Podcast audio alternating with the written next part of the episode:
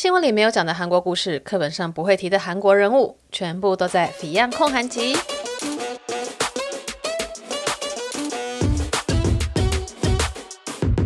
安妞，大家欢迎回到《彼岸空韩集》，这是我们 Podcast 的第二十三集哦。哦，那我们今天这集要讲什么呢？要讲一个，就是总觉得好像一直在讲它，但是呢，永远讲不腻、讲不停，永远会有新东西的一个主题。没错，就是东大门，就是讲韩货。哦，我想说。大家会不会听腻啦？想说你你你这个韩货秘辛，前面就是我们今年一月十二呃，去年十二月到今年一月的时候，就有连续四集是在讲韩货秘辛的。我自己回头看了一下，都觉得说哇，我讲了这么多啊！就是你知道录完就有点忘记自己讲过什么，然后就回头去看那个简介，就看我里面内容，想说哦，原来我讲了这些东西，哦，这听起来好有趣。就是记性很差，都忘记自己讲过什么，然后再看一次还是觉得很有趣这样。但是我这次要做呢，其实是呃有一个诶，我算是忍耐很久都没讲的事情，这样是不是太过卖关子？总之呢，我要讲的是一个有点是以低价策略杀出一个韩货的市场红海，然后有很多消费者很喜欢的一个卖家哦。那因为我前阵子去拍这个东大门直播的幕后，就因为我有个朋友是在当直播的那个模特儿嘛，然后呢，我就很好奇的想说，诶，我可不可以去他现场看，就是去拍他那种工作的幕后啊的一个过程那样子。然后他说，诶，可以呀，然后我就去了嘛。那去了之后，现场的感觉真的不一样哦，我真的觉得这是为什么很多新闻记者会说要有现场感，因为去到现场之后。呃，可以直接感受到这些商家的人他们的态度、他们的语气，然后他们讲的内容，那个跟只是采访这个直播主就是伊法啦，就是我之前的影片里面也有采访过他，就直接跟他讲说。呃，是不一样的感觉。那听伊法讲，伊法其实也整理了很多很有用的讯息。但是去到现场呢，则是会有一种怎么讲，就是 透过皮肤，这样好像很奇怪。反正就是沉浸在那个环境里面，就觉得啊，原来是这么一回事啊。然后就观察到更多小细节。那我自己为什么这么喜欢做东大门内容啊？其实很多。人这样子铺陈，就是如果你铺陈在做一件事情啊，那大家可能会就觉得说，哎，你是不是之后要开课，或者说你要卖什么东西？这是我在开本书的时候，他就说，你如果要卖某个课程，或者说某个领域的内容的话，那你可能就要先分享很多免费的内容，例如说写文章啊，或者说放一些影片啊，塑造成说你是这个领域的专家，然后大家以后就会想要跟你买东西。那其实这个方式我以前也有用过，但我不是我我是无意之间的，就是纯粹是兴趣发展成了一个事业，就是呃之前那个住宿待定的事情，就是待定考试院呢，还有我呃下宿，那会做待定这件事情呢，我也是。在网络上写了很多关于考试院的文章，然后呢，就有很多人看了我的文章之后，就会发发现我的 blog 嘛，然后就发现说，诶，我有一个待定的服务，然后就会找我待定，那我就可以透过这个服务来赚到钱。所以我能够理解，就是先做某个领域的内容做很多，例如说做个一两年，然后大家觉得说，诶，你真的对这个领域很懂，诶，然后呢，你再销售你的服务。那这也是我最近在看的一本书里面他讲的一个。算是公式嘛，或者说一个创业的流程。不过我当初做代订考卷不是这样的想法，我只是一开始只是觉得，就是 我喜欢看房子嘛，然后呢看看，就那时候网络上还没什么资讯，所以我就开始介绍自己住的地方啊，然后就发现很多人会问我说，哎哎，那你可不可以帮我订？那帮人家订也是可以啊，但是就想说，哎，要着收一些费用，因为毕竟是帮他垫钱嘛，然后。久而久之，久而久之就是发展成了一个让我就是有些小收入的一个小事业哦。那关于东大门呢，虽然说是没有人问我了，但我是自己觉得说，哎，我已经做到一个就是所有面向都做了，就搞得好像 我是什么东大门 宣传大使。我一直说他们是不是要送我一个匾额？但 但我开玩笑的，我我没有想要匾额，但是就是好像我可以拿这个内容出来卖东西，就是不是卖衣服，而是说卖这个情报，或者说卖这个创业的内容或资讯。但是其实我没有想要做这件事，我真的纯粹只是好奇。那桑纳门这件领域呢，它可以快速的观察到很多商业世界的基础跟准则，我觉得非常非常非常有趣。这我等一下会慢慢的跟大家解释，我为什么会突然想要从这个商业角度去解释东大门的一些事情是。就是我上上礼拜还是上礼拜，上上礼拜吧，就是去拍这个直播组他在东大门直播的过程嘛，然后就有很有感触，就觉得哇，真的是就是感受到很多新的事情。然后有在看我 Instagram 的朋友也知道，我就是已经把第一支剪完了，然后我在剪的过程就觉得哦天呐，就是很多画面都想要放进去给大家看，然后 就很。很很想压缩那个内容，但怎么压怎么压都是二十几分钟的影片，就是一个蛮长的影片。当然大家会说说，哎，不要压缩啊，不要剪掉太多画面，我们想要看，就是你全部放出来也好。我就想说，但是不行啊，我我不希望，就是我做 YouTube 还有做文章的一个基础的对自己的标准，就是我不要浪费读者或是观众的时间，就是我绝对不会讲废话。也也也也没有说绝对不会啦，例如说我现在在又又离题在闲聊，大家可能想说你现在就在讲废话，你这个跟我说什么？没有没有没有，但是如果因为 Podcast 我是觉得比较放松，比较自由自在，就很像跟朋友们聊天一样。但是如果是 YouTube 或是说文字，就是会经历过很多的这种像炼铁这样锻钢一样，就是在打磨它的时候呢，那个时候我就会觉得我不想要做出一个会浪费大家时间的产品。这个 我说是产品，但其实就是文字、文章或者说影片那样子。那 Podcast 就是我我之前说过嘛，就听 Podcast 的应该都是自己人吧，就是 你们就当做在听我闲聊那样子。对，那我为什么讲到这边？我哦，就是我为什么会想要从商业角度再来讨论东大门这件事情呢？就是因为我最近看了两本书，应该说一本已经看完了，然后一本还在看。哦，我觉得非常非常非常的好看。就是如果你是有一点创业的想法，或者说你是内容的创作者，这个内容创作者包括了写文字啊、部落格，或者说啊类似 Podcast，然后 YouTube 任何的自媒体，或者说网红、网美、网美的话，就是我比较不擅长啦，毕竟就是我不是网美。好好好好好，就是。你有这些想法，有这些好奇的话，我非常推荐去看这本书。这本书呢，就是余维畅的《一人创富》。那它后面还有一个副标，就是“推动财富飞轮，创造个人自由”。嗯，这个副标我倒是没注意到，我现在才打开的页面才发现，哦，原来还有这个副标。因为我其实追踪他蛮久了，我会知道这个人呢，是很早期的时候，他有在网络上开放大家索取他的书，还是买他的书，我有点忘记了。然后呢，我就有去要了这本书来看。然后这本书非常的薄，它只有一百八十页，很薄。然后它不是用很磅数很高的纸，所以它就是很轻巧。就是这本书，我觉得非常的实用，到我 竟然在我韩国的书柜找到它。就是我好像不知道什么时候就把它带来韩国，我就觉得是一个哦。三不时就可以回头看一下的书，然后他的书的封底，它就是网络经营的六句口诀：内容为王，通路为后，创意为文臣，执行力为武将，粉丝为足兵，人脉为经营。哦，就把这个创业或者说做呃网络的一些事情呢，用很简单的句子把它讲出来。诶，我想打开来它，然后发现我里面还有做满了笔记，我好认真看书啊。那总之，他这个就是在讲啊、他怎么样做网络创业，然后是靠着他写文字啊，或者说写部落格啊，然后还有做一些商品的等等，算是一个网络创业家，然后也当顾问等等，然后。这本书是二零一三年出的，哦，然后那他一直到现在都还在做这种网络内容的分享，还有创业，然后卖课程啊，或者说呃订阅内容等等。然后我其实一直对他有印象，就是我觉得这本书非常的实用。然后我有追踪他的 FB，但是我觉得后来就没有特别的注注意到这个人。然后是这几年又发现他啊，在网络上很常发文章，或者说在一些社团有些讨论的时候呢，然后他有一个日更型的电子报。就是日更的，每一天都送你一封电子报，然后就会分享一些网络的他的观察或趋势，或者说他的心得。然后有时候也会啊、有可采采访别人的对采访别人的内容，然后整理这样子。然后呢，我就觉得天哪，他能够做到日更电子报这件事情超级厉害。然后我又觉得说，诶，我在以前呃，透过这本书呢，我有非常的。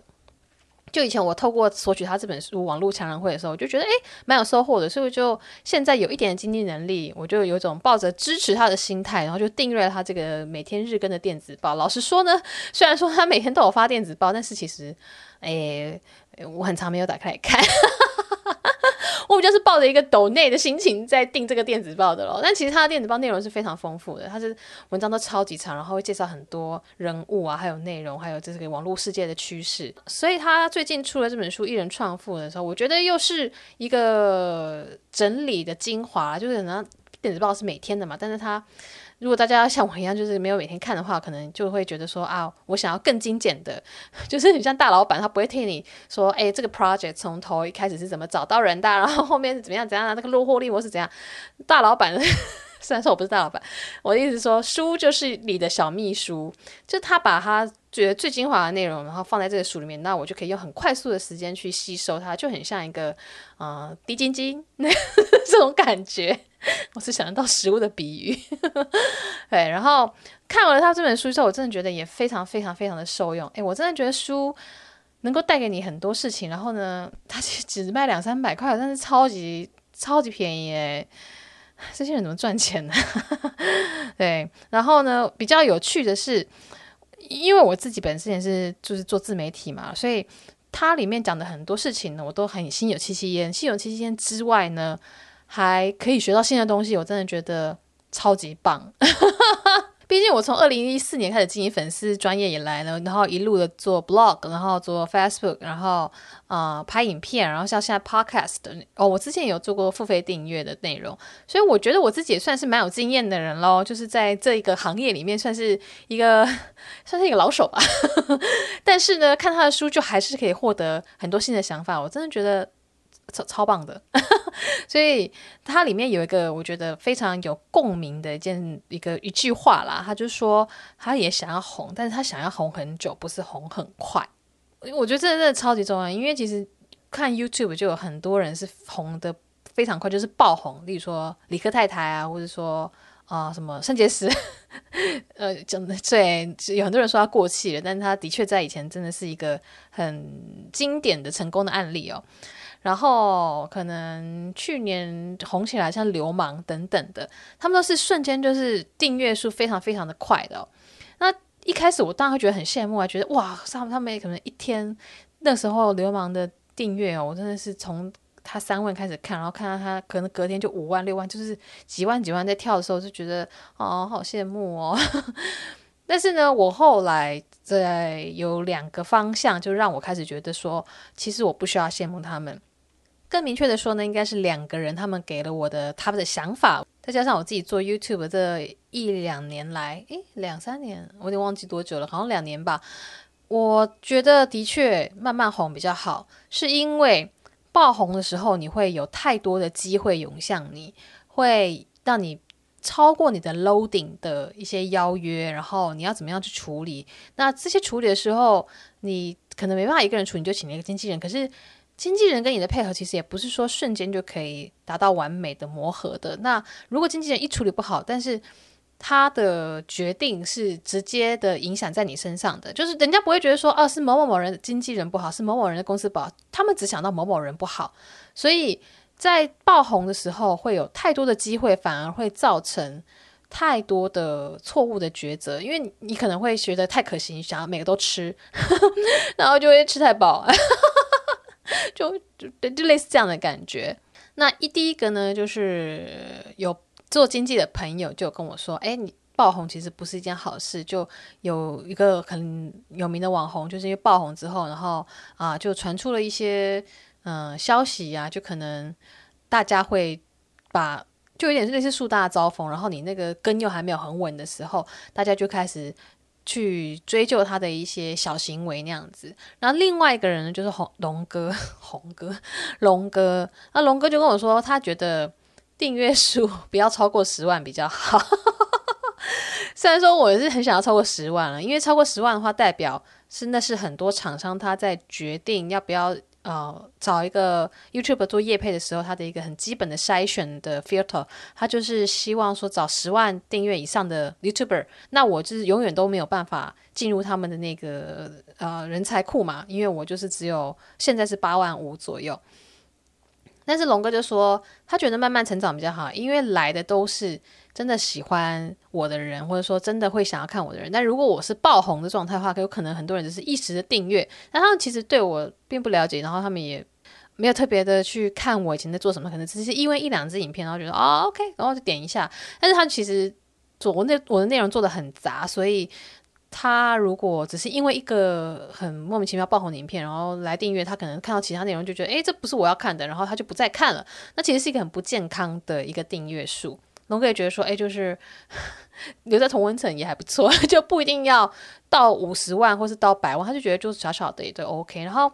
我就觉得看到这个句话，就说想红很久不是红很快，我也觉得蛮有同感的，就是。就希望说这条路是可以走得长久的啦，因为虽然说 YouTuber 他还是一个没有人知道未来会变成怎么样的状况的职业哦，但是我觉得做内容就是创创作、企划这件事情，它就是我的能力啦。所以说电台啊、我也可以做，然后或者说我自己经营我的频道，我也可以做。而且之前哦，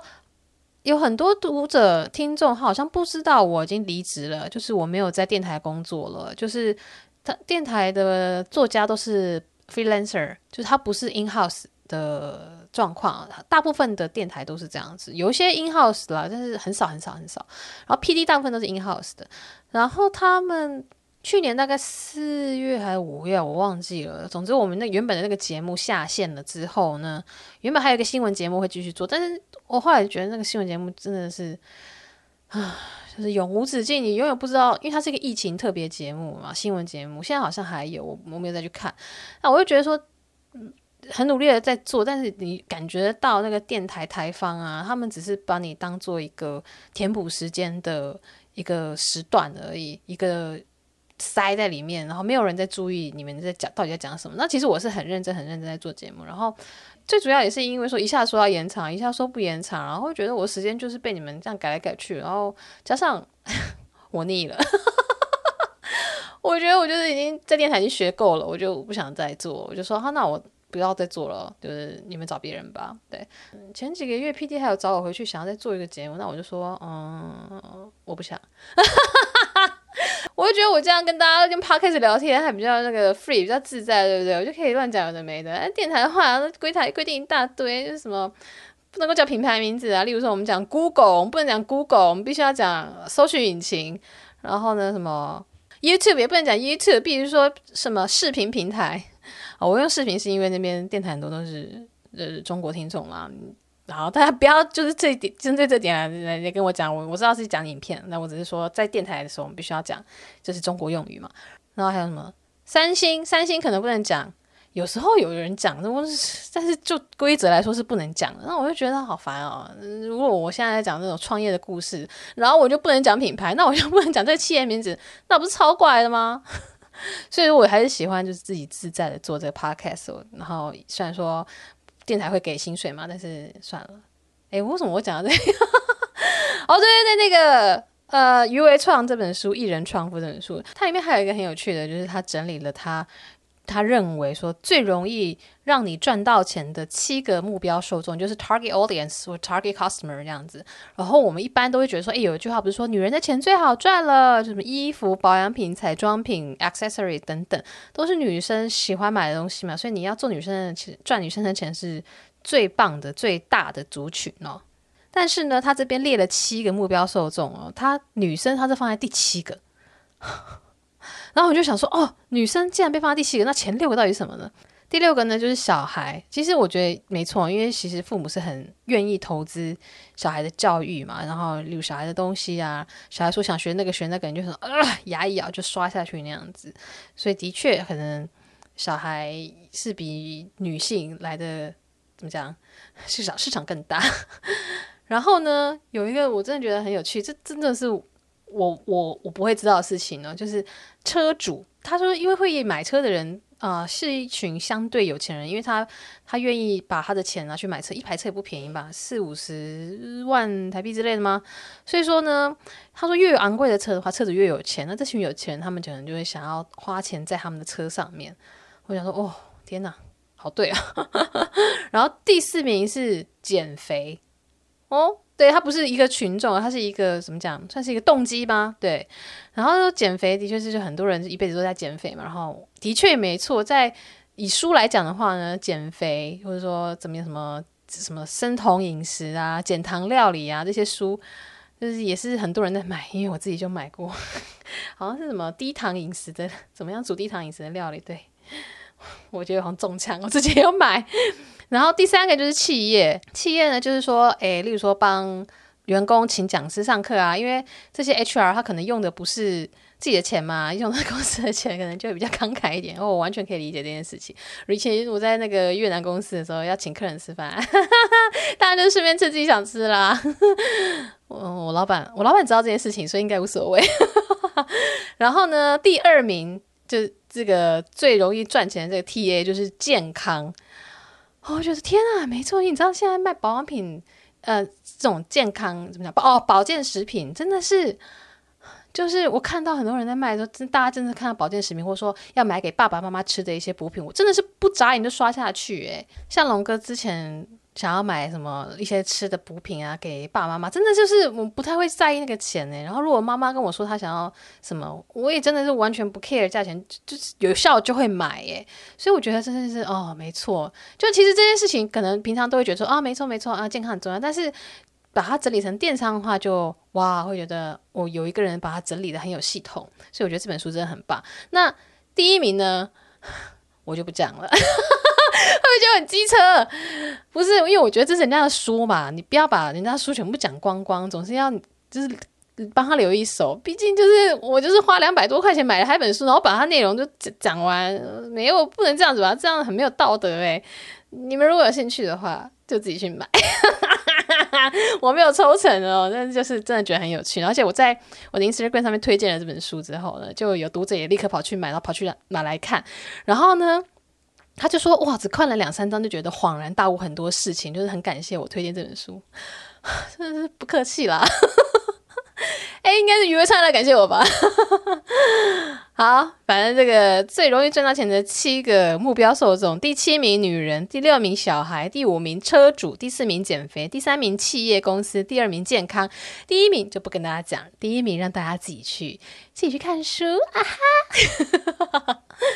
然后呢，我刚刚就说到说，我最近是看两本书嘛。第一本就是《一人创富》的书，我看完了。然后第二本书就是吴淡如的新书，就是《人生实用商学院》。那这本书我还没有看完啊，这本书我现在看了在十分之一左右。但是因为吴淡如本来就是一个非常喜欢他的作品人，我说不是他讲那些风花雪月，就是他以前的那些书。我讲的是他这几年出的关于他人生的一些想法，他怎么样去学习，然后他在人生上做了哪些决定，他的投资等等。那他自己就是。嗯，因因为他最近也是出了一个 podcast 嘛，然后就是讲说他逆训练商学院，然后他想要把这商学院学到的东西用比较轻松的口吻来教给大家，然后可能一个 podcast 能二十分钟左右，他就会讲一些他商学院学到的一个小主题那样子。啊，我偶尔也会听，我觉得还蛮有趣的。然后加上吴淡如，我本来就是之前看他别的书，我也觉得很棒。然后我有去上过他的电台节目，但是我觉得我那天没有表现得很好啦。但是看他本人还是非常的兴奋，而且我觉得他控场控得还。蛮好的，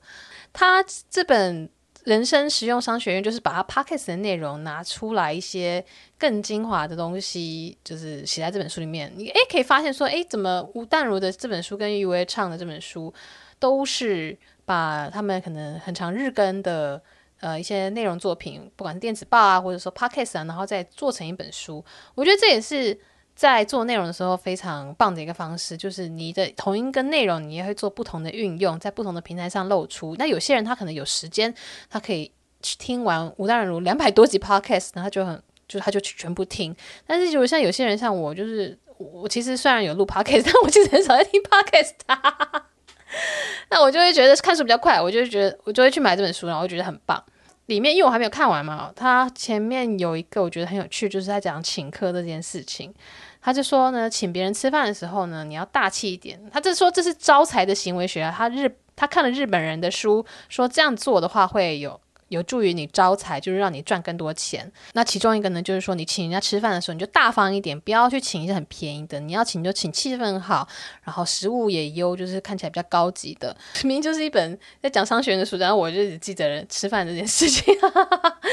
没有，这是因为我会很有同感，是我以前在越南公司的时候，我也很常需要。代替公司招待别人吃饭，然后吃饭的时候，我就觉得哇，有超级多的眉眉角角要注意。我之前好像也讲过，就是我们以前如果是最高级等级的，就是在招待所里面请请自己的厨子来做料理的话。啊、那事前的 rehearsal 真的超级烦的，就是你要一个个位置都坐好，然后看这个冷气有没有吹到头啊，然后呢，谁要坐在谁旁边，你要安排这个客人旁边要有谁可以聊天，然后呢，女生旁边要坐谁，然后男生旁边坐谁，然后你要考虑到每个人的利害关系，然后还有啊、公司里面哪个部门的人适合出来，就是来谈这个 case，来吃这场应酬饭。那老板有时候又是灵机一动，哎，吃完饭说走走，我们去哪里走走？我们去那个咖啡厅，我觉得很棒。然后我们就说哇嘞嘞嘞，老板，等一下，我们有几个人？等下咖啡厅位置吗？咖啡厅几点店关门？然后我们就会很慌乱，所以就是后到后来，我们已经都会。觉得说，哎，老板可能最近就喜欢这些咖啡厅，那我们就会事先把那个场地给预约下来。就算老板后来不想去，我们就是钱也付了，就管他的，就是要把那个老板想去的话，我们就是有地方可以让他去，那个钱无所谓。对，就是一个请客的一些小故事那样子。那他在讲那个请客的时候，他自就有融入自己的经验了，因为我觉得是这样子的。你看一本书，你去讲一本书的时候，你不可以只讲说这本书内容讲什么，你还要讲这本书。跟你的人生有什么样类似的地方，或者说你有什么启发的地方，或者是说你的人生有什么故事是验证了这本书的内容哦。所以吴淡如他就有说，诶，他的经验来说，他也是选择好的餐厅请同事吃饭的时候，同事都很兴奋，然后也不会有人会抱怨。就是你请他们吃好的餐厅，大家就是会有一个很美好的享受，就不会有这些负面的情绪。那他呢，他就说他有次家族就轮到他负责请吃饭，然后他就。依照这个日本人作者的书的建议呢，说说诶，找一个好一点的高级餐厅，他就选了文华东方酒店办这个聚会。我想说，哦，应该应该蛮贵的吧？文华东方酒店，他说里面装潢就非常漂亮，像皇宫。然后有一些亲戚可能关系有点紧张，就是可能会诶，如果讲到什么可能会吵起来。但是因为餐厅的那个气氛就很高级嘛，然后服务又很好，大家就会觉得，嗯，就是我这个人就是行为举止也要高级一点，不不要吵架。例如这样的状况，然后所以最后就是宾主尽欢，然后都没有发生什么吵架啊，或者说什么争执之类。我想说，哎，他们这个亲戚互相看不顺眼，还要一起吃饭，也是蛮累的。总之，他就是用他的经验去讲说，哎，请客的时候选一个贵的餐厅的重要性哦。那我就觉得蛮有趣的，是因为这也是我自己在请客的时候会考量的地方哦。但也要看人啦，看是跟谁。如果是好朋友，或者说很久不见的学长姐，可能会可以去一些比较 local 的地方，他们也想要去一些 local 的地方，那就很 OK。那像是说我之前请我的小帮手吃饭，那我就会去选一些比较贵的，他平常可能不会去的地方，就是就是尽量点，我觉得就是无所谓，因为我就觉得他们就是帮了我的忙嘛，然后我也不想身边说什么啊，去吃个什么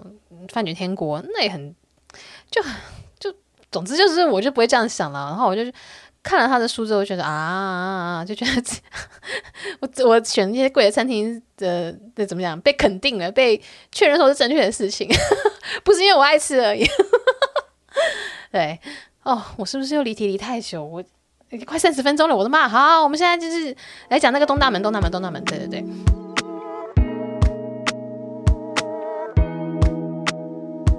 就是呢，我去拍的这个卖家呢，他叫做衣服日记。我想说，有在买韩货的人，或者说有在卖韩货的人，很多人应该都知道这一个卖家哦。那我我不太确定他以前是卖什么，好像以前也是像现在的卖家一样，就是去东大门市场走一圈啊，然后看到有哪一些喜欢的衣服，然后挑出来，然后再销售给一般的消费者，台湾消费者这样子。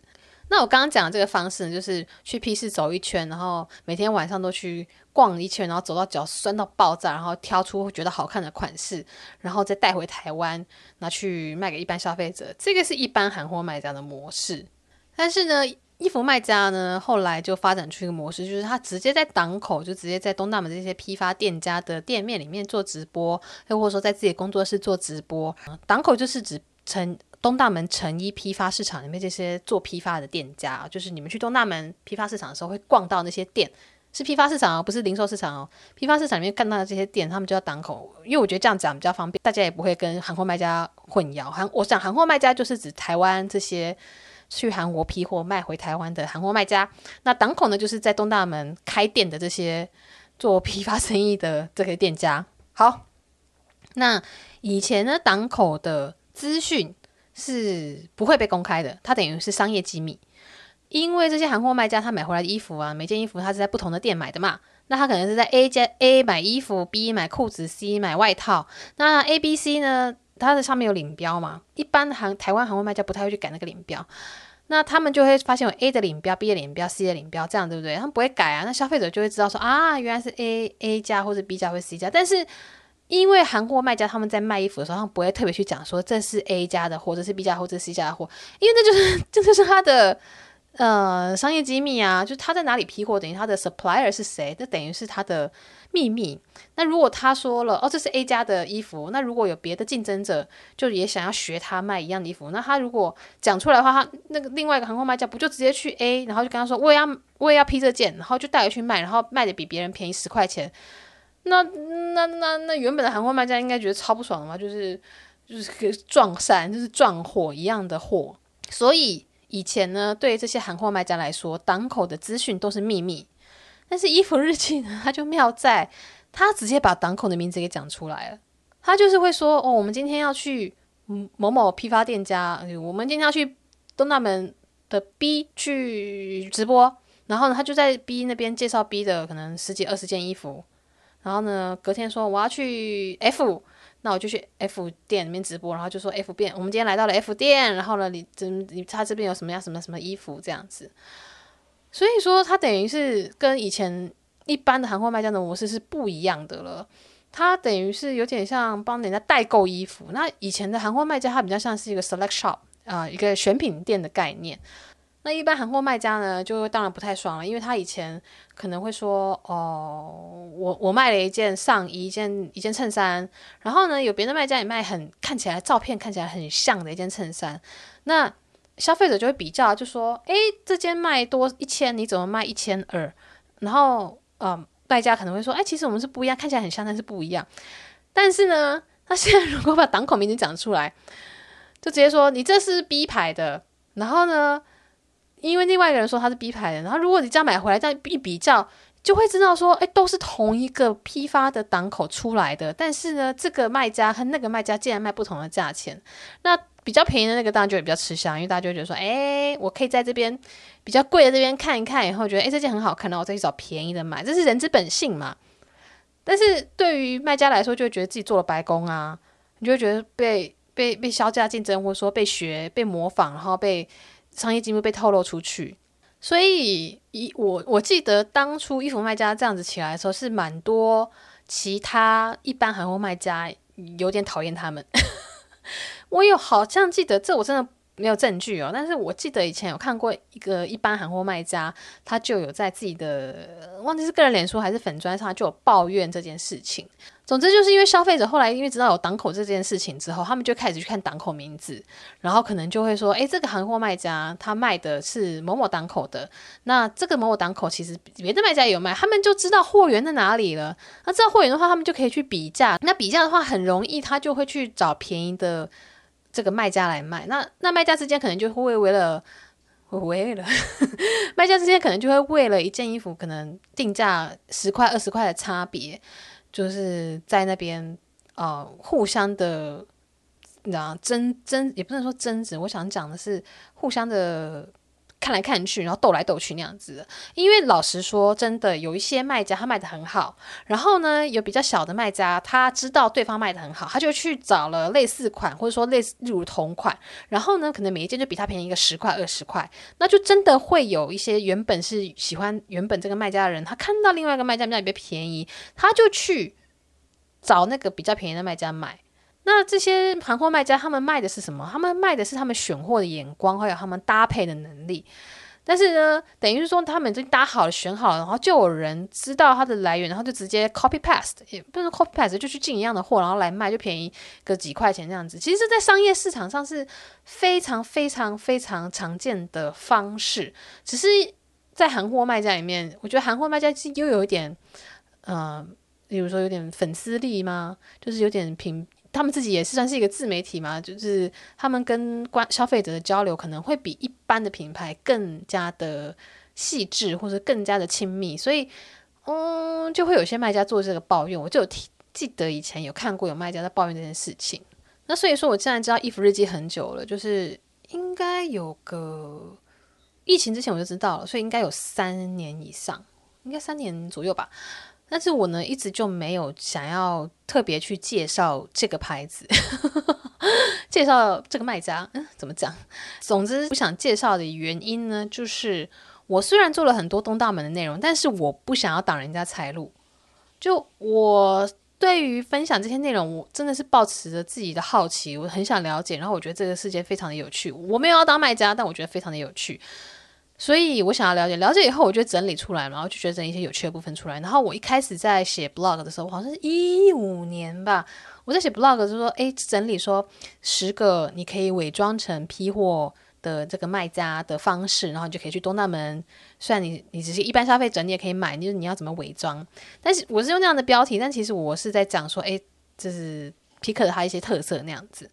然后那个时候一篇文章出来，我觉得我我讲的不算太。机密吧，我讲的就是一个一些可能皮克都会知道的东西，但是就有人在下面就说，你就把这些秘密讲出来，那这样韩货卖家要怎么生存？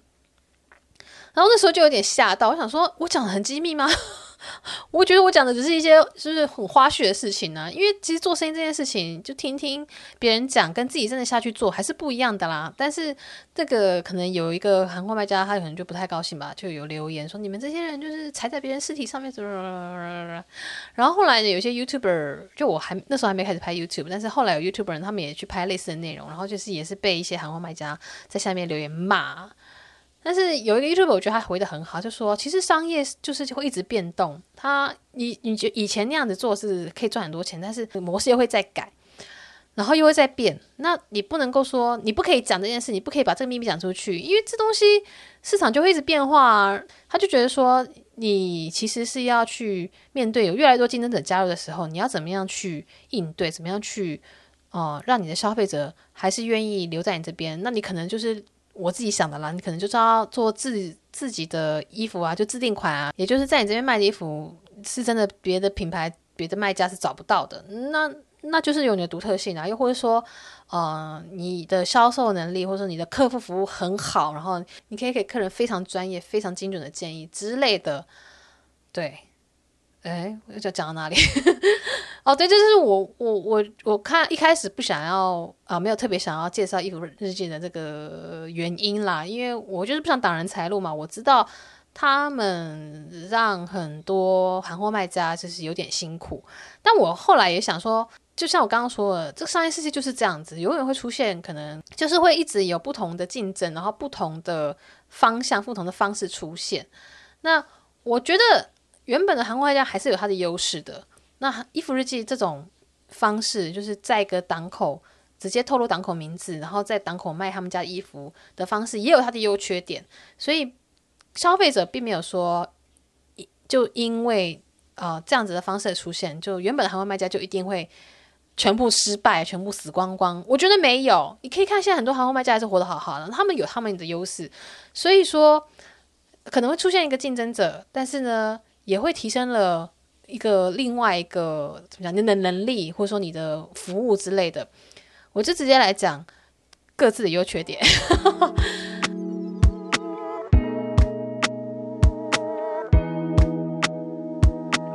因为衣服日记呢，它直接在档口直播，然后直接有单进来，然后直接大家就已经开始下加一啊什么什么的。对于档口来说，那是一个非常明确的订单的感受。他就会觉得说，OK，今天这场直播结束，隔天或是隔几天，我就立刻会收到他们家要的订单，然后量又蛮大的。就是如果你做起来的话，就订单真的蛮大的嘛。那对于档口来说，我就是要卖货啊。那这个人他可以立刻的在直播完可能几天之后就跟我下几百件的订单，那我当然是把它奉为上宾，对不对？那其他韩国卖家他们是在上千间店面之中挑出自己觉得 OK 这一季，或说这个月还 OK 的四五十件，所以他在一个档口里面可能只会挑个一两件嘛。但是衣服日记的模式呢，会让这个档口它可以很多款都销售掉好几件，它不是只有一两款而已。那对于一些档口来说，如果他没有掌握到比较大的客人的时候，那衣服日记这样的方式其实也算是蛮中型的客人了，就是是可以带来很多订单的。那另外一个好处，我这是对创业者的好处，这不是对消费者的好处哦。就是说，消费者他们现在是认识档口了嘛？例如，哦，Second Get，我觉得还不错，我自己有买。突然就是讲起来，然后像什么，我有去拍那个 Funny Powder，大家会知道档口的名字了。所以说，如果一旦品质出问题，大家会想成是什么？大家会觉得说，哎，Funny Powder 衣服怎么这样？大家不会想说，哎，衣服这件衣服怎么样？因为他们已经知道源头了。他就说，啊，这 Funny Powder 出来的衣服就会怎样，会怎样，会怎样，会怎样。像我有买一件 Funny Powder 的针织衫，然后我我忘记是哪一个朋友跟我说了，就我聊这件事情的时候，那朋友就跟我说，哦，他们家针织衫真的还蛮常起毛球的。对，所以说大家会直接讲 Funny Powder 这个档口的产品啊，他不是讲韩货卖家的名字，不是讲衣服日记的名字了。所以这等于是一个责任的转嫁啊。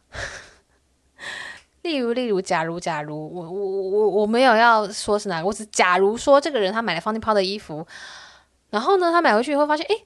就我们觉得还好，那他可能之后就说，哎，我觉得方 u 泡的衣服还好，但他不会去想说，衣衣服这件衣服还好，就是他这个责任的。呃，转嫁或者说消费者直观感受到的品牌，已经不是这个行货卖家了，而是这个档口的名字了。那其他人呢？就其他行货卖家可能就会反而是说，嗯，就会消费者就会直接怪到那个行货卖家身上，他不会去想到是档口的。这就是模式不同所造成的一个责任的转嫁。然后衣服日记还有一个好处是，它可以。在一个档口介绍很多衣服，因为其实韩货卖家，我刚刚不是说他们就是类似像选品店那样子，所以他会在上千店，好了，可能没有走那么久，就是可能几百间店，然后挑出五十款，然后可能一家店他只挑一两款。那如果你真的很喜欢那个档口的风格，但是呢，因为那个韩货卖家他就只挑了一两件，那你就可能只看到那一两件。但是如果你真的很喜欢那个档口风格的话，那衣服日记的方式就可以让你看完那个档口所有的衣服，你就可以看到，也没有到所有了，他们还是会挑过。对，在现场看，你就是发现，哎，其实架上有非常非常非常多衣服，但其实他们直播的时候，他们时间有限，他们只能直播，我觉得极限大概就是二十五件左右吧。我那天。我先剪完了第一支啊，就是 Funny Powder 跟什么 MIMIT，他们都介绍了大概二十几件，所以它也是有有有有个限制的，但是它至少会比这种选品店式的行货卖家的对于单一档口的选择来的更多。然后另外一个好处就是你的自由性会更大，因为刚刚就说了嘛，你在一个档口可以看到更多衣服啦，以前是没有办法这样看的嘛。那衣服日记他们的那个直播主呢，他会直接讲衣服的缺点，就会直接跟你说哦，这个衣服。嗯，我觉得会容易中，或者说台湾夏天穿不到，就是这个是一其他韩国卖家不会讲的事情，因为其他行货卖家他已经先挑过了嘛，所以他就如果他觉得太厚，台湾穿不到，或者说他觉得这件衣服太容易皱了，不好好照顾，他可能就不挑了，他就不会选进去他的店里面，他就不会去卖给消费者。但是衣服日记他是直接在介绍档口里面的衣服嘛，所以他可以很明确的直接说这个好，这个坏。那有时候这个坏是你可以接受的啊，说不定，因为像例如说。我我这今年夏天买了很多件就是棉麻材质的西装外套，有些人就会觉得不想要穿棉麻的，因为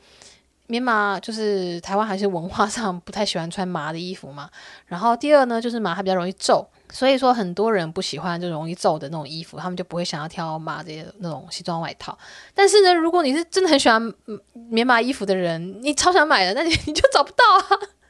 因为大部分卖家可能都会觉得说，嗯，就不要进这个啊，就可能就避开，然后你就会很少有这些棉麻衣服的选择。但是如果是这样，就单一档口介绍的话，你就可以看到这些外套，你就可能看到这些其他行货卖家没有挑到的货。那这是一个好处。那接下来讲它的坏处，也或者说一般行货卖家他们的好处，因为衣服日记它的呃，它就是直接让你看，就是你可以自己弹性选择，但是呢，它就没有筛选的功能了。就是对于一些时间不够、没有时间再慢慢看直播的人哦，或者说想要有一个人先帮他筛过一次的人哦，衣服日记就会的没有筛选功能，就会让他看的时候就是眼花缭乱嘛，然后就会觉得哦，逛起来比较比较比较累。对，因为一般航空卖家他们有他的品味，然后他的身高、他的体重可能是跟你很类似的。那他在挑的时候，你就会觉得啊，他的品味跟我一样，他的身材跟我一样，那他纯穿的我就能够穿。这真的是很重要的事情，因为我有发现一些牌子，他们的主理人是怎样的身材，然后他们的顾客也大约会是怎样的身材。也是有很少数，呃，就是可能身材不一样。像我那个，我之前采访过那个朋友，Holly Holly 那个朋友，他很高，他他有一七零吗？还是一六八？总之他很高。然后呢，他的客人大部分都是跟他身高差不多的。然后他有发现这件事情，所以他后来有些小编啊，或者说他的员工啊，就是身高比较比较接近一般 average 的身高，也一六零左右。然后他就可以给出不同的例子来，就是让小个子的客人也可以参考他们穿起来的样子。对，但是呢，大部分如果是刚起步的，没有什么就是钱去请别的员工的话，你自己是怎样的人，你的消费者大部分就会是怎样的人。那如果遇到一个卖家，他的身材跟你一样，然后品味跟你一样的话，哇，那不是超棒的话，他他他这他进什么我就看什么。对，我觉得这种哎，大家可能很喜欢逛街，但是我又觉得有时候逛街好累哦。我 我是一个品牌品牌忠诚度还算高的，然后加上你知道，我本身就是一个胖子，就是我就是 XL 的 size，所以说我 我如果穿得下的衣服，我就会很不是想要包死。哎、因为你知道胖子不像这些瘦子选择很多哎、胖子要穿起来就是显瘦，然后又好看的衣服，其实就是就很难找啊，嗯，所以就常常就是觉得可以穿。然后穿起来蛮好看的，就就想买。然后呢，如果它显瘦，然后又很好看，就会觉得啊，机会难得，我要包色之类的。对，接下来讲这个，诶，我刚刚是要讲什么？我觉得好像你混在一起讲，我就直接一点一点讲，我就不把它真的分成说是缺点优点，大家就就听我一路讲下去好了。真不好意思，因为我有点跳来跳去的。好，我刚刚就说到伊芙日记他们。他们可能一天直播最多就两间嘛，真的很厉害，可能三间。我因为我没有特别注意他们家一天几间，我我这次去拍都是一天两间。然后呢，你就知道十天下来，这样再怎么极限，就是再拍个二十间嘛。但是东大门其实有上千间店呐、啊，对不对？但是呢。他们直播就这二十几个牌子，那你就只能看到这二十几个牌子，所以他的选择就会出现局限。那他们在挑直播的牌子的时候，当然有可能有他们考量，例如说啊，这个档口这次愿意给直播，或者说这个档口大家喜欢，大家买气很好，然后很多人想要看，然后说这个档口呃这次呃愿意配合，就是他们有他们的考量啊，不一定。但是呢，如果你想要看更多的话，那你在伊芙日记。这样子走这种呃档口直接直播，然后直接介绍档口所有衣服的形式的话，你可能就会看不到其他牌子，那可能就会只局限在这几个牌子做选择那样子。然后另外呢，就是你没有办法有穿搭，因为他们就在这个店里面这个档口里面拍嘛，那配来配去就是档口的衣服啊，就是这个档口的风格啊。但是有时候不同档口的衣服这样搭起来也会很好看啊。像我自己还蛮喜欢逛的，就是。台湾一个韩货卖家，对，我现在人在韩国，但是我我很喜欢逛台湾的韩韩货卖家。为什么？就是因为他们会搭好啊，然后他们会先筛选过，他们会先选好，然后就说，哎，这个衣服是适合怎样怎样的人，然后就直接讲，然后我看了就会觉得很生活，然后就就会叫我朋友去帮我买。对，所以我很常就是是 看台湾的韩货卖家，然后就是因为我姐很爱看，所以她就会传给我一些照片，或者是传给我一些卖家，然后我可能看看，就会丢给我朋友，就我朋友那个追货的朋友，然后就说：“哎，你知道在哪一家吗？”然后他如果找得到，我可能就跟他想帮我追这样子，对。就是懒得直接自己去看啦，因为在东大门又不能试穿。但是如果是韩国卖家的话，他们至少他们都会有 model 的照片，他会穿给你看啊，或者说直播的时候他会给你看啊，跟你讲啊，然后你可以直接问问题呀、啊。对，所以这样子的话会对于我买东西的时候会比较容易的做选择，因为他会说这件衣服其实可以配怎样怎样怎样，可以怎样搭怎样搭，然后可以怎么样怎么样的。而且有些老板的品味是真的很好，然后有些老板品味很差。那遇到很好品味的话，你就觉得说哦。买到一件好衣服，你就觉得赚到了，因为你知道我们这些 XL 的，因为买到好看的衣服真的很难。好，又讲回自己的身材了，好好好。对，然后像我自己看那衣服日记，我其实每一个月都会追。啊，他们的那个老板说，因为我去留言，就说我这次去拍片的时候，我自己有买了一些什么，就是我的自留款。然后呢，那个老板就就有说，哎，我是你的粉丝呢。我想说。有点害羞，那总之我 因为我就有常常看他们的衣服，然后觉得哎，他们家会常常卖洋装，就是有很多的洋装。那我觉得这就是因为洋装它就不需要烦恼穿搭了，就你穿上衣的时候，你必须要考虑裤子，然后你卖裤子的时候，必须要考虑上衣。像我们我那天去拍啊，呃，Eva 他们去 MIT 就是一件卖很多上衣的一个很便宜的店的时候，他们就说：“哎，我们要去另外一间店借裤子。”然后说：“嗯，借裤子就是他不能够穿他直接身上有的，因为你在直播的时候，你必须要全部都是你身上穿的是全部都是可以卖的衣服，你不可以穿自己的裤子啊，因为。”到时候如果下面大家都留言说，哎，你这件裤子在哪里买？然后结果是，哎，是 Levi's，那莫名其妙变成帮 Levi 打广告，对不对？没有啊，所以他们就必须要穿可以卖的商品。然后不能够就是私服那样子，洋装呢就是一个最好的穿的，因为它就是一整套嘛，就不需要说上衣下衣怎么怎么配之类的啊。所以我看他们卖很多洋装，我在猜可能就是因为这样就不需要烦恼说哪一件上衣要配哪件下衣，然后加上台湾很多人也会觉得说啊，一件洋装可以直接就直接出门，就不需要思考搭配的话也是很方便。所以就是消费者的喜欢，然后加上卖家他的方便，就让这个衣服日记他们选了很多洋装哦，对。不过呢，我自己就觉得说，看这些直播买衣服，就是不能试穿，也是有它的风险的。就是你必须要很了解衣服的样子，你才不会被直播所迷惑。因为其实直播，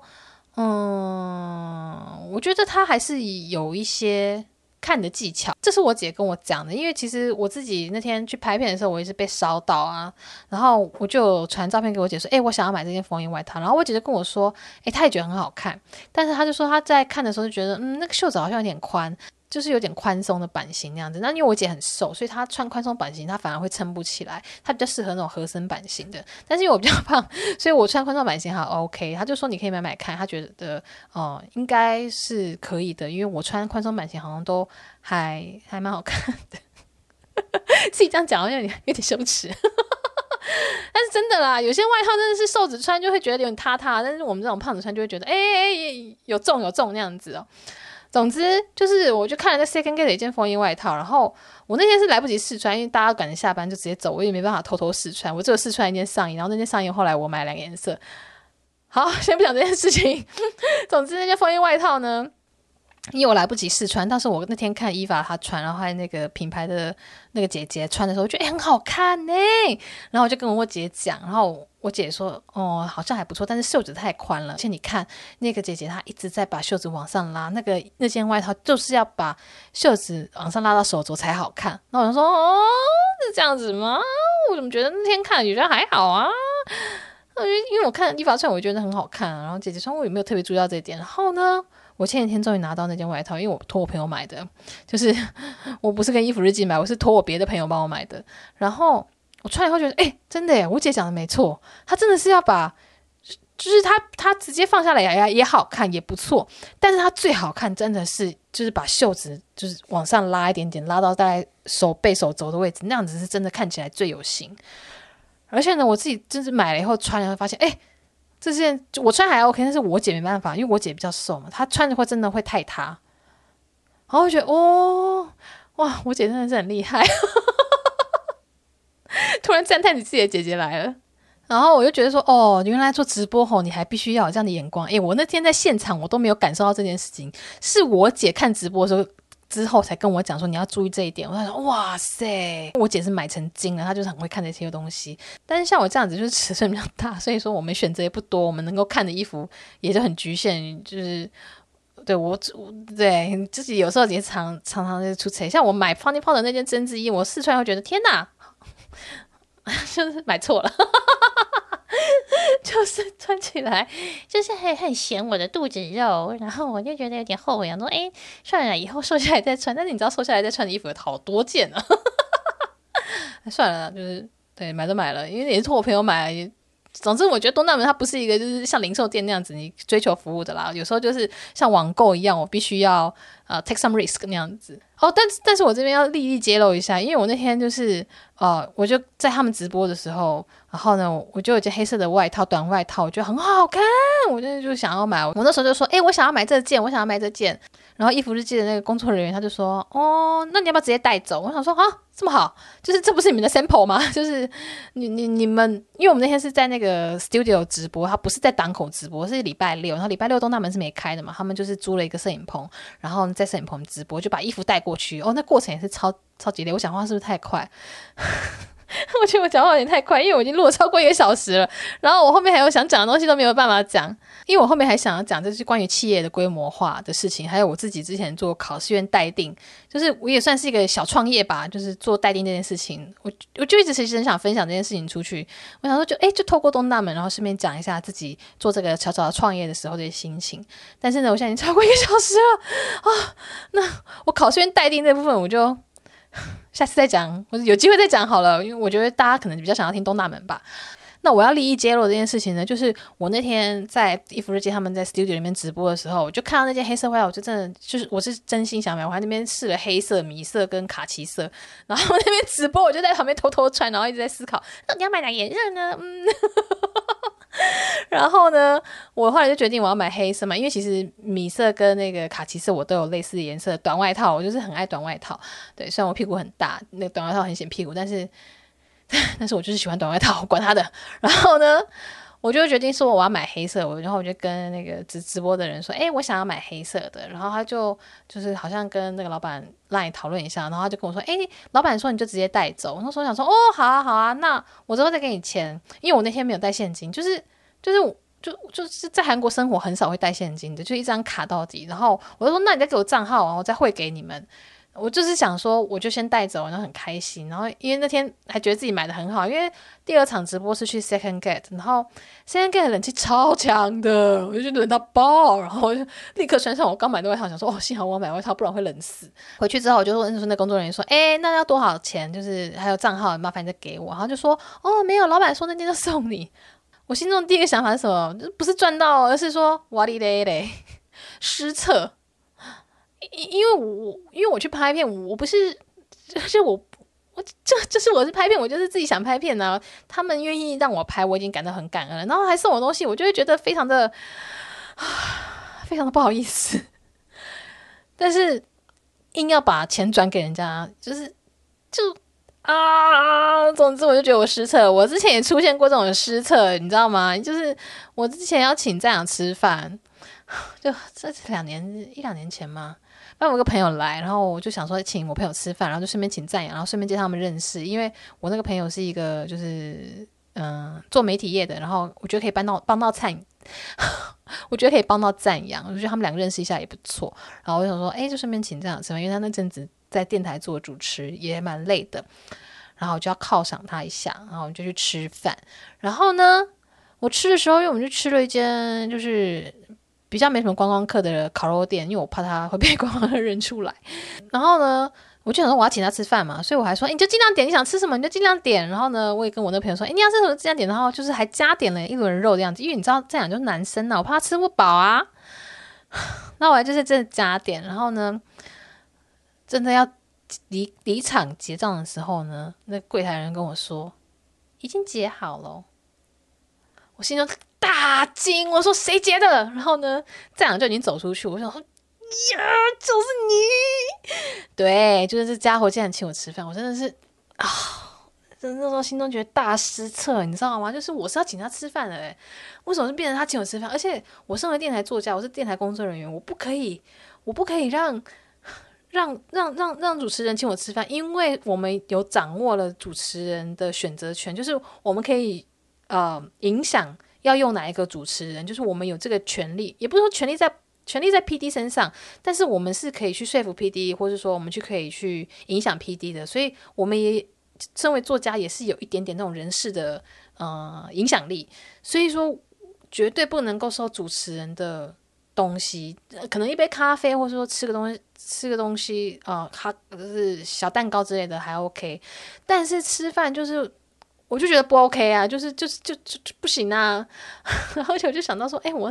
刚才吃饭时候还说，哎，大家这样点，我的天哪，天哪，我好糗，我怎么那么蠢啊！我身为一个就是以前在越南请过那么多次客的人，我竟然会犯这个错误，我真的是觉得自己蠢到爆。然后后来发现是这样，就说，哎。他好像趁着上厕所还继续说，哦，他的摩托车要换个地方停的时候，就趁那个时间点去结账。然后呢，这次去伊芙日记拍摄他们直播的时候，我也是觉得，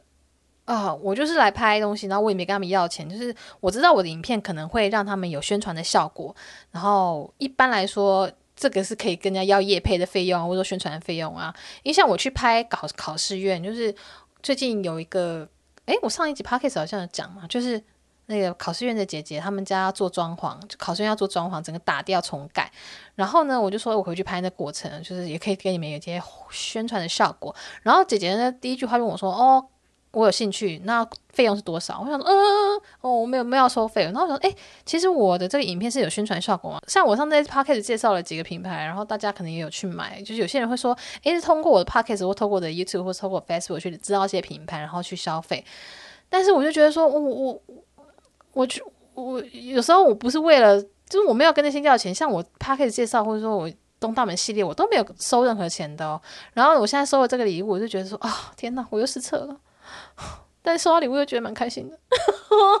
我好矛盾哦。但是想说算了算了，就是 以后自己要小心点，就应该要记下来，然后请我朋友帮我去追就好。我不应该当场就跟人家说，哎，我想要买，怎么买啊？我跟你们买吗？这样子就是，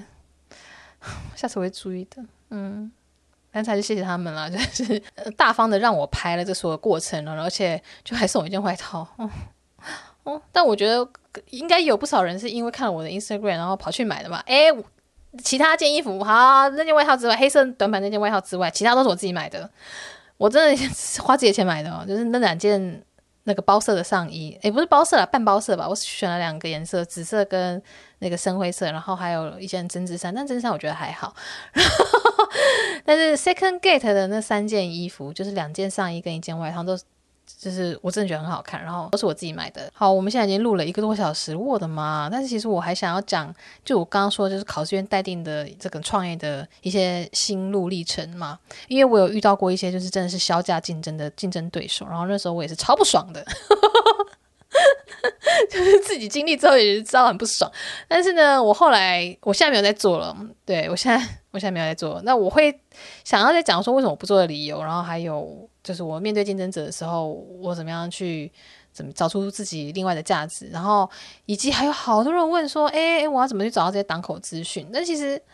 嗯，我再讲下去又太长了，所以说今天先先到这边。那如果大家有兴趣，我可能下集继续讲啊；如果没兴趣，那、啊、就以后再讲。你们就可以去我的 Facebook 留言，或者说在啊 Instagram tag 我，我都会看到。然后，因为 Podcast 好像比较难有互动的这种留言的机制嘛，所以就麻烦大家要移驾一下去 Facebook 跟我讲，就是留我留言说，哎，你觉得怎么样？内容是你想要再听的，或者说你不喜欢，哎，不喜欢不要跟我讲，我不想听。讲你喜欢的，或者说讲你想要听的，对。他有时候想要听的，我不一定做得出来。